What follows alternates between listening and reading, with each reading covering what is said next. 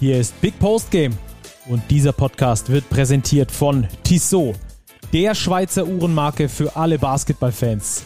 Als Partner der FIBA und offizieller NBA-Zeitnehmer ist Basketball für Tissot mehr als nur Sport vom Tip-Off bis zur Crunch-Time, sondern Lifestyle.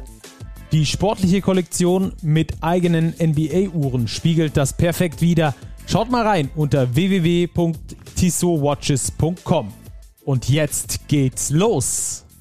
Und damit ein sportliches Willkommen aus dem Teamhotel der deutschen Nationalmannschaft. Äh, Robert ist heute nicht mit dabei bei uns beim Podcast. Der musste berufsbedingt zurück nach München. Aber ich habe mir natürlich Verstärkung geholt in Form eines deutschen Nationalspielers. Grüß dich, JT. Schön, dass du dabei bist. Hi, servus. JT, ihr habt heute Off-Day zwischen Achtelfinale und Viertelfinale. Ihr hattet bisher sechs Spiele in zwölf Tagen. Wie geht's dir?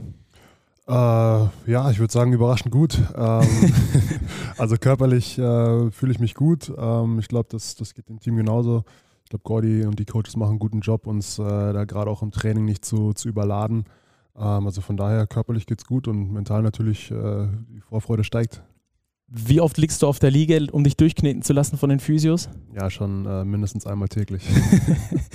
und es ist ja auch anders, als man vermuten würde, ähm, dass man zum Physio geht und das tut irgendwie gut oder so. Fand, viele denken ja, da kriegt man eine Massage und dann geht es wieder gut. Das sind, ja, das sind ja schon Schmerzen, oder? Ja, also das ist eigentlich das, das Schmerzhafteste am Tag, wenn der Physio dann in so eine, so eine schmerzhafte Stelle, so einen Triggerpunkt äh, reingeht mit seinem Ellenbogen oder dem Daumen und es ist nicht, ist nicht immer angenehm, aber man, man weiß eben, dass es einem danach besser geht und äh, man besser performen kann. Der Euroleague und BBL-Takt ist ja auch enorm. Ähm, aber ihr habt zumindest keine Back-to-Back-Spiele. Gibt es irgendeinen Unterschied in deinen Routinen im Gegensatz zur normalen Saison? Und wenn ja, wie sehen die aus? Ähm, natürlich ein bisschen, also ist schon ein bisschen, ein bisschen anders. Äh, Gerade die, die Pre-Game-Routine ist hier, ist hier ein bisschen anders. Da haben wir kleinen, kleinen Gruppen ähm, die, die auf dem Feld sich aufwärmen und ähm, das, das weicht so ein bisschen ab von der, von der Routine, die ich in Berlin habe.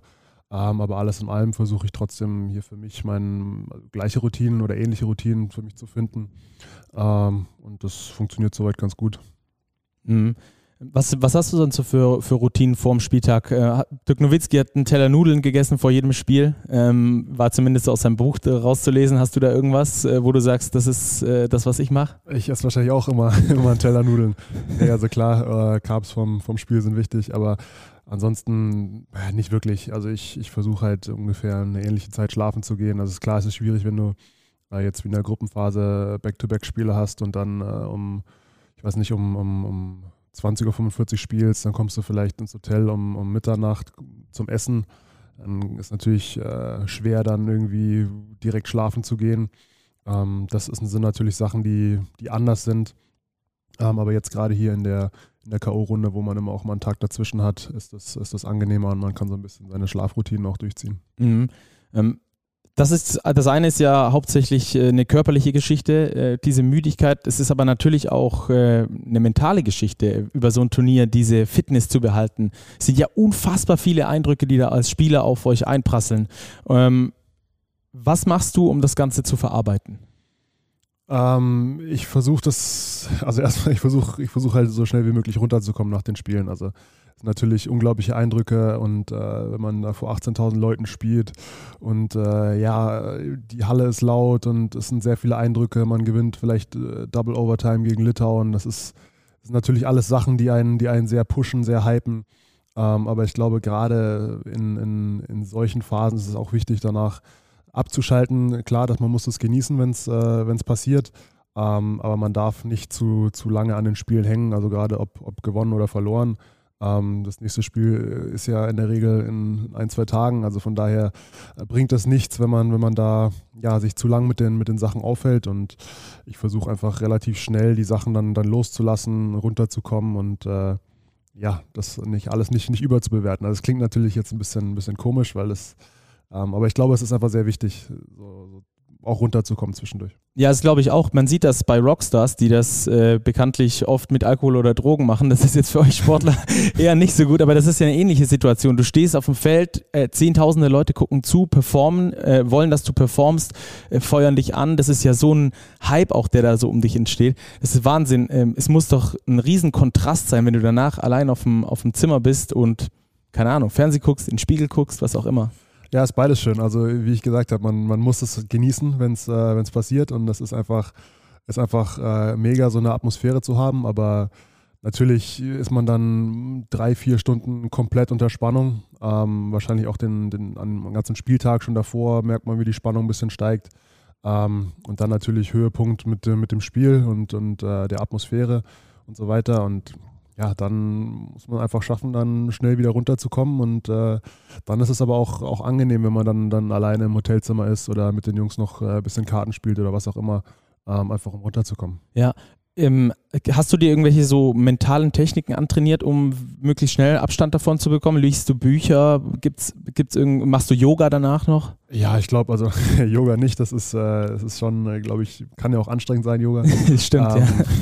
Also, also eher nicht. Nee, aber äh, klar, also ich, ich, äh, ich glaube, das machen, machen viele Sportler, ähm, sich, sich Sachen zu suchen, wie man eben seine Leistungsfähigkeit verbessern kann. Ich versuche zum Beispiel irgendwie mit Meditation ein bisschen, bisschen runterzukommen, einfach das ja, hinzukriegen, so Sachen loszulassen, ähm, direkt, direkt halt äh, ja, in, in Entspannung zu gehen nach dem Spiel, um sich da auch zu, zu erholen.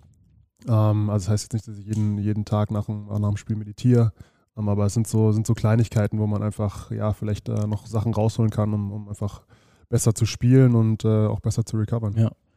Das sind, äh, glaube ich, wertvolle Tipps auch für nicht-Basketballer, ähm, weil auch jeder andere Mensch mal zu Hause liegt und irgendwie am nächsten Tag äh, was hat, wo er aufgeregt für ist und ähm, da einfach wegzukommen davon. Ich glaube, wenn man sich da so ein paar Taktiken zurechtlegt, fährt man ganz gut damit und von euch Sportlern kann man immer viel lernen, ähm, gerade in solchen Zusammenhängen. Ähm, jetzt bist du hier im Teamhotel, äh, du wohnst hier, äh, aber theoretisch wohnst du, ich weiß nicht, wie weit ist deine Wohnung hier in Berlin weg? Vom 15 Minuten. mit, mit, mit, dem Auto oder? Mit dem Auto 15 Minuten. Ja. ist, ist komische Situation, oder? Ja, ich war auch schon, ich war schon ein, zwei Mal zu Hause. Ähm, wenn, Frische Wäsche wenn, geholt, oder? Nein, aber einfach, äh, einfach Zeit mit, äh, meiner Frau verbracht oder mit, mhm. mit Freunden. Ähm, ist auch mal ganz schön. Ähm, ja, zwischendurch äh, sind wir wieder beim Abschalten. nee, ähm, aber es ist, ist natürlich einfach cool, die Situation, dass man hier in der Stadt ist, in der man lebt ähm, und, und hier die, die Corona spielen kann. Mhm. Ist Berlin dein Zuhause schon geworden oder wo hast du dein Zuhause? Ja, mittlerweile schon. Ähm, ich verbringe auch äh, die meiste Zeit im Sommer hier. Also wenn ich nicht im Urlaub bin, also würde ich schon sagen, dass das, dass mein Zuhause ist. Mhm. Aber so zu Hause im Bett mal wieder zu pennen, das wäre schon auch eine nice Sache, oder? Das wäre natürlich, äh, das, da freue ich mich tatsächlich schon drauf. Ja, ich mich auch. Ich bin auch schon so lange unterwegs wie ihr und das ist, glaube ich, so eins der Dinge, auf die man sich am meisten freut, einfach wieder im eigenen Bett zu schlafen, nicht in irgendwelchen Hotels oder so. Ähm, wie viel von der Außenwelt kriegt ihr hier als Mannschaft äh, mit? Schaut ihr Nachrichten? Ähm, habt ihr irgendwie Kontakt zur Außenwelt oder ist das schon so eine sehr eingeengte Bubble? Ja, es ist schon, es ist schon eine Bubble, muss man sagen. Also klar, man, man hat hier Kontakt zur Außenwelt, gerade jetzt auch hier in Berlin. Einfach äh, sehr viele Freunde und, und, und so hier, hier von mir sind. Ähm, da ist der Kontakt natürlich ein bisschen ja, größer. Ähm, jetzt in Köln war es trotzdem, war halt, natürlich, der Fokus ist halt auf, ist halt auf Basketball und man versucht da, sich, sich darauf zu fokussieren. Ähm, aber klar, Nachrichten und sowas schaut man, schaut man schon auch. Ja. Also man versucht sich schon auch zu informieren. Aber ja, der Fokus ist halt jetzt die letzte, die letzte Zeit halt wirklich nur auf Basketball. Ähm, und inwieweit seid ihr äh, mit anderen Mannschaften hier mal zusammen? Trinkt mal ein Käffchen oder so? Ich habe jetzt draußen vorhin gesehen, Nicolo Melli hat erstmal mit äh, Zisis einen Kaffee getrunken am Nebentisch gerade, äh, die alte Bamberger Connection. Zisis als General Manager mittlerweile bei den Griechen dabei. Ähm, hast du Kontakt auch zu den anderen Teams oder bleibt man sehr unter sich? Ähm, ich glaube, ja, das kann man, das kann man so machen, wie man, wie man das möchte. Ähm, ich glaube, wir bleiben, wir bleiben jetzt eher unter uns, würde ich sagen. Ähm, aber klar, wenn man jetzt mal jemanden über den Weg läuft, mit dem man zusammengespielt hat, dann bleibt man natürlich mal kurz stehen, quatscht mal ein bisschen, setzt sich vielleicht auch mal hin äh, auf ein Käffchen. Ähm, aber ich glaube, ja, wir, wir als deutsches Team sind schon, sind schon sehr, ja, auch, auch, auch ein sehr, sehr gutes Kollektiv und äh, versuchen da natürlich auch, auch die, Team, die Teamchemie so aufrechtzuerhalten, dass wir einfach ja, beieinander bleiben. Unterscheidet sich da die Nationalmannschaft von deiner Vereinsmannschaft extrem, wo du ja auch viel unterwegs bist? Ähm, tatsächlich nicht so wirklich, weil in, in Berlin haben wir auch, ich glaube, das ist auch einer unserer, unserer ganz großen äh, Vorteile oder beziehungsweise unserer Stärken, äh, dass wir so eine, so eine gute Team-Chemistry haben. Und äh, ja, selbst nach, was weiß ich, äh, zehn Monaten aufeinander sitzen, ähm, kann man es immer noch ertragen, wenn, wenn man beim Essen dem gegenüber sitzt. Nee, also es ist, ist, äh, ist cool. Ähm, Da haben wir auch eine, eine, eine gute, auch, auch Freundschaften im Team. Und äh, das ist jetzt hier auch in der kurzen Zeit bei der Nationalmannschaft auch schon, auch schon sehr ähnlich. Mhm wenn wir da bleib, dabei bleiben, ähm, wir haben festgestellt, dass die Rollenverteilung sehr früh in der Mannschaft klar war. Gordy Herbert hat das auch offen kommuniziert. Dennis klar als Kapitän ähm, äh, positioniert.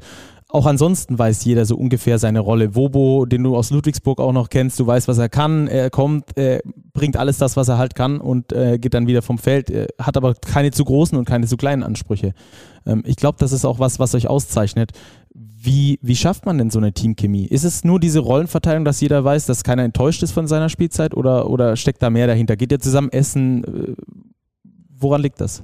Ah, natürlich. Ähm, es ist schon immer wichtig, Rollen ähm, klar zu definieren, auch besonders in, in, so einer kurzen Zeit, wo man jetzt nicht eine ganze Saison hat, wo man, ja, wo man sich finden kann und unsere Rollen dann auch irgendwo entstehen sondern es ist schon wichtig, dass dann auch die, die Coaches in der, in der kurzen Zeit, in der man zusammen ist, das äh, klar kommunizieren, damit auch jeder weiß, okay, hey, wenn ich das mache, dann spiele ich äh, und, und das wird von mir gefragt und ähm, das kann ich bringen. Also das ist schon, das ist schon hilfreich, so wie, so wie Gordy das, das handhabt.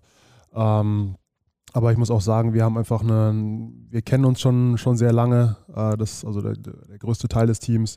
Ähm, wir hatten auch Jahre, in denen, in denen wir nicht so erfolgreich waren. Ich glaube, sowas schweißt auch immer zusammen und man hat gesehen, wir sind jetzt, äh, die WM wird ja immer ganz gern hier in, in Medien äh, nochmal aufgegriffen. Ähm, da hat man einfach gemerkt, klar, lief nicht so, wie es sollte und wir hatten uns das alles anders vorgestellt. Vielleicht waren wir aber auch zu dem Zeitpunkt davon noch nicht reif genug. Ähm, und jetzt, jetzt haben wir daraus gelernt, wir sind, wir sind noch enger zusammengekommen und äh, ja, sind, ich glaube, dadurch auch, auch, auch ein bisschen zusammengewachsen. Und ähm, ich glaube, dadurch haben wir auch eine gute, gute Teamchemie. Aber natürlich auch, man, Dennis lädt mal zum Essen ein, wir gehen irgendwo hin und äh, das ist schon auch cool. Also es sind so, sind so Sachen, es kommen viele Sachen zusammen, die, die, uns, die uns zusammenschweißen. Ja, lass uns über deine Rolle im Team sprechen. Ähm, Finde ich super interessant. Ich habe mit vielen Kollegen auch gesprochen, äh, wer so gerade die Überraschung des Turniers ist. Und da ist immer wieder dein Name auch mit aufgeploppt. Äh, bist du auch selbst überrascht von, von deinen Leistungen hier? Ähm. nein. das ist eine schwierige Frage, aber nee, also nein, bin ich nicht. Also ich, ich, äh, ich versuche einfach das zu machen, was ich kann und ähm, das gelingt mir glücklicherweise in dem Turnier ganz gut. Ähm, aber ich wäre ist jetzt nicht so, dass ich äh, ja, überrascht bin, dass ich das kann. Also.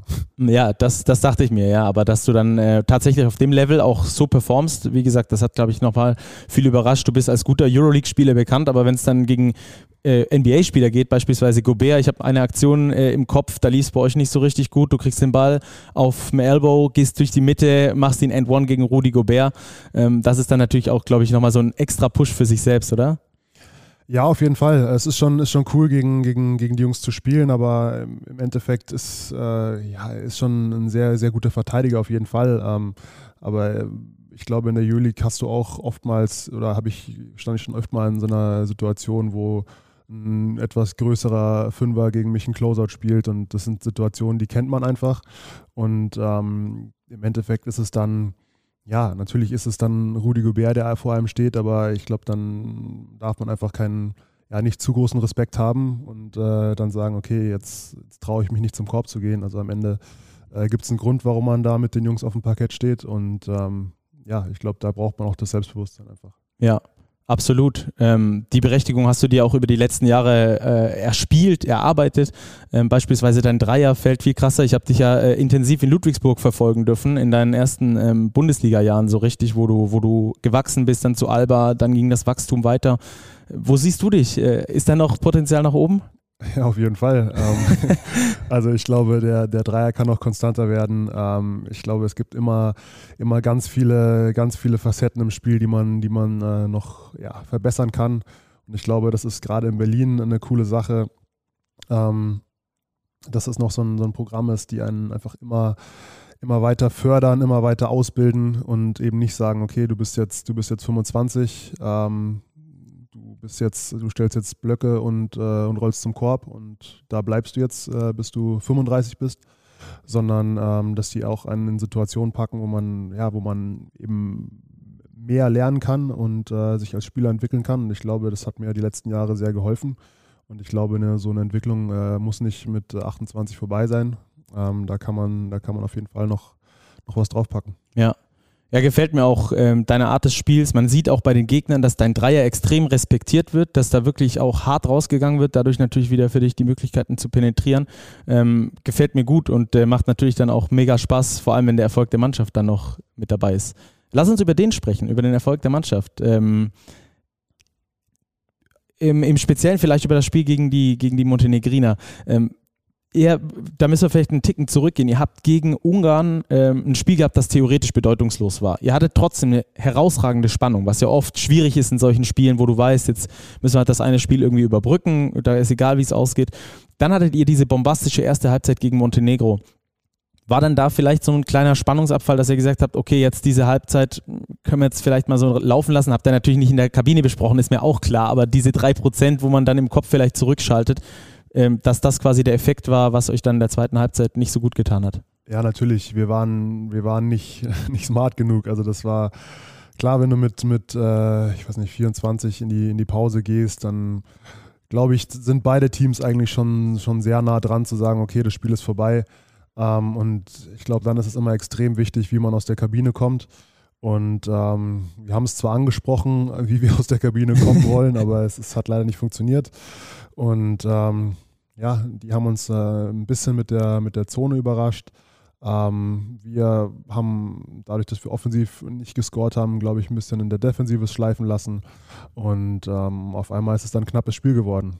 Die haben natürlich keinen Druck mehr. Die, ja, das Spiel ist im Prinzip verloren, also kannst du auch werfen ohne Druck. Und ähm, dann fallen die Dinger und dann auf einmal ist es knapp. Ähm, es ist sowas weiß man natürlich im Vornherein, dass es, ähm, dass es nochmal eng werden kann. Ähm, aber klar, wir haben einfach ein bisschen, bisschen zu früh, zu früh Spannungen rausgenommen und ähm, gerade in der K.O.-Runde darf dir das ja nicht passieren. Mhm. Zonenverteidigung ist ein gutes Stichwort, weil sehr viele damit große Probleme hatten. Ich weiß nicht, wie viele, seht ihr viele Spiele der Eurobasket? Ja, also ich versuche schon eigentlich die meisten zu gucken. Mhm. Hat man, ist ja durchaus äh, aufgefallen, dass alle damit Probleme hatten. Die Serben hatten damit Probleme, sind am Schluss sogar rausgeflogen. Ähm, die, die Spanier haben eine Box and One gespielt, die total schwierig war für die Litauer, denen plötzlich gar nichts mehr eingefallen ist. Ist das, sehen wir gerade, das Comeback der Zone? Das Ding ist halt, du, du hast im Prinzip äh, ja, plus minus einen Monat, um dich vorzubereiten. Ähm, du willst, dass jeder in Shape ist, du willst äh, deine, deine Man-Plays reinkriegen, du willst deine, deine Defensive ähm, auch reinkriegen, du musst trainieren, du musst äh, Vorbereitungsspiele haben und oftmals ist dann Zone einfach was, ähm, was dann hinten raus also als letztes behandelt wird und äh, wo einfach äh, sehr wenig Zeit bleibt teilweise ähm, dafür. Und ich glaube, das sind einfach viele Teams überrascht. Das ist, äh, ist auch ein äh, ganz spannendes Mittel zu sehen, dass, dass das viele Teams nutzen, äh, in, jetzt bei der Eurobasket. Ähm, ich würde nicht sagen, dass es jetzt die, dass die Zonenverteilung wieder zurückkommt. Hoffentlich nicht. ich glaube, wenn man sich da, da wirklich ein bisschen länger drauf, drauf vorbereiten kann, dann kann man auch Zonen relativ gut spielen. Und ich glaube, da ist, ist eine Mann-Mann-Verteidigung schon effektiver. Ähm, wenn du die Zeit aber nicht hast und eben keine drei Plays hast, die, wo du weißt, okay, das wird funktionieren, dann kann es halt schwierig werden. Mhm. Ja, denkt ihr euch als Profis, geht es euch da wie in der Kreisliga, dass ihr denkt, oh shit, die Gegner spielen Zone, weil es halt einfach unangenehm ist zu spielen? Ja, ich, eigentlich haben wir, haben wir schon die, die Spieler drin, die, die gut gegen Zone spielen können. Du hast einen Joe, der unglaublich guter Passer ist, den du einfach auf dem Highpost stellen kannst. Ähm, ich glaube, wir waren einfach ein bisschen unkonzentriert. Und das war, das war unser Problem.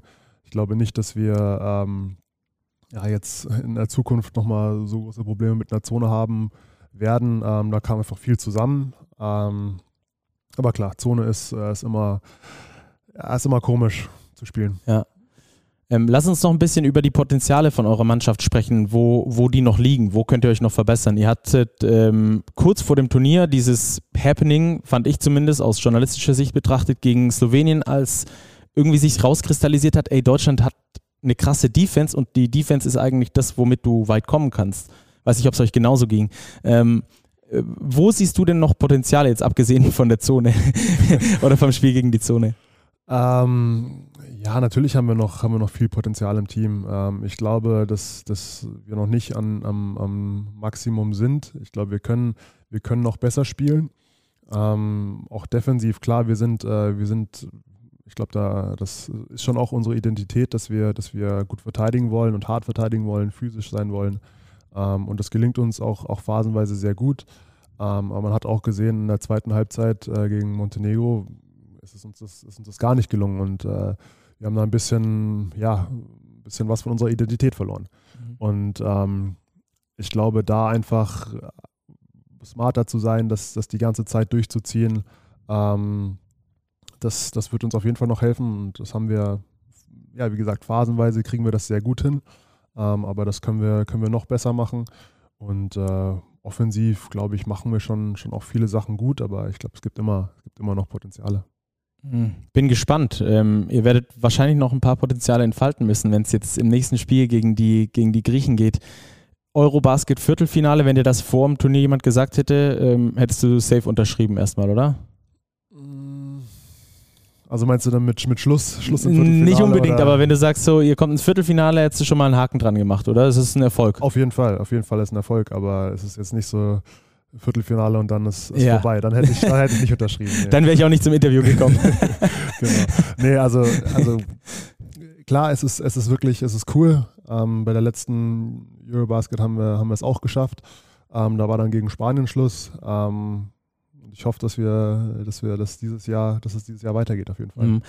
Wird auf jeden Fall gegen, gegen Janis gehen, haben wir gestern gesehen, hat ein Top-Spiel abgeliefert, zumindest in der Schlussphase dann. Davor hatten die Tschechens äh, taktisch sehr clever gelöst, hatten immer mit zwei Großen gespielt, meistens Wessely gegen ihn gestellt und dann extrem auf ihn collapsed, wenn er irgendwas gemacht hat und so ein bisschen gebetet, dass auf der Weak Side die, die Dreier nicht fallen. Die sind nicht gefallen, entsprechend war das Spiel relativ lange äh, ausgeglichen. Erstmal persönlich, wie ist es gegen, gegen Janis zu spielen? Hast du schon mal gegen ihn gespielt? Nee, ich habe noch, hab noch nie gegen ihn gespielt. Äh, wie ist das, wenn du weißt, äh, es geht gegen einen der weltbesten Spieler? Ist die Einstellung, die Motivation vielleicht nochmal ein paar Prozentpunkte höher?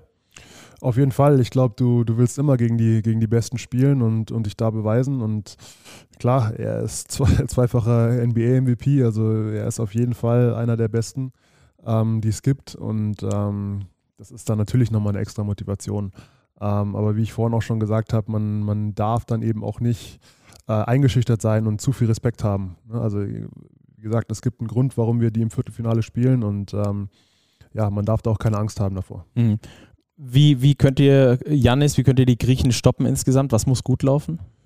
Ja, ich glaube, man kann sich da viel von den, von den Tschechen abschauen, wie die das gest, äh, gestern gemacht haben. Das war schon, war schon beeindruckend, haben, haben sehr smart verteidigt.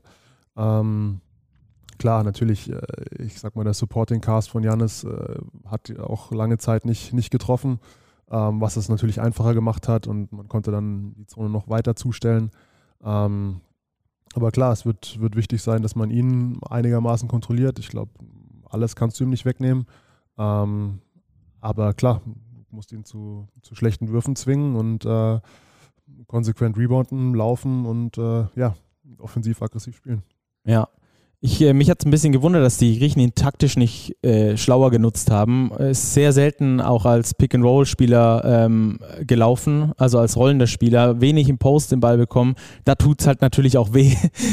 Anders wie wenn du draußen stehst. Also mal gucken, ob es da die eine oder andere Anpassung gibt. Aber ähm, ihr seid ganz gut vorbereitet, denke ich, oder? Auf jeden Fall. Also ich glaube auch, wir sind gut vorbereitet. Ähm, letztendlich, was dann für ein Spiel wird, das wird sich dann zeigen. Ähm, aber ich glaube, wir sind, wir sind gut vorbereitet. Stimmung müsste halt auf jeden Fall da sein, oder? Auf jeden Fall. Wir brauchen, wir brauchen auf jeden Fall die Stimmung in der Halle. Ähm, Im ersten Spiel war es ein bisschen, ja, ich sag mal, ein bisschen leise für, für die Berliner Verhältnisse. Ähm, das ist natürlich wichtig, dass da die Fans in die Halle kommen und, und uns pushen. Ich glaube, da werden mit Sicherheit auch, ich habe das Spiel gestern gesehen, ähm, waren viele, viele griechische Fans in der Halle. Also von daher ist es wichtig, dass wir auch ein Heimspiel haben. Und ja. äh, die Griechen da nicht, nicht lauter sind ähm, war, war äh, trotz dieser leisen Stimmung so ein bisschen zu hören, dass bei, bei Nils, bei Maudo und bei dir dann doch ein bisschen lauter gejubelt wurde als bei den anderen. Hast du es hast auch so wahrgenommen? Man merkt schon, dass, man, dass ihr Lokalmatadoren seid. Ist natürlich, ist natürlich schön, aber wir brauchen, wir brauchen halt, halt die, die, äh, die Fans die, die ganze Zeit. Das war, das war auch einer der Sachen, die uns in Köln so stark gemacht hat, dass äh, die Fans einfach wirklich die ganze Zeit Stimmung gemacht haben. Ich meine, wenn, wenn da ja, 15.000 oder wie, wie viel auch immer ähm, einen da unterstützen, einen anfeuern und, äh, und zujubeln, dann ist es, äh, dann vergisst man so eine Müdigkeit ganz schnell und äh, das ist, das, das, macht, das macht einen Unterschied auf dem Feld, auf jeden Fall.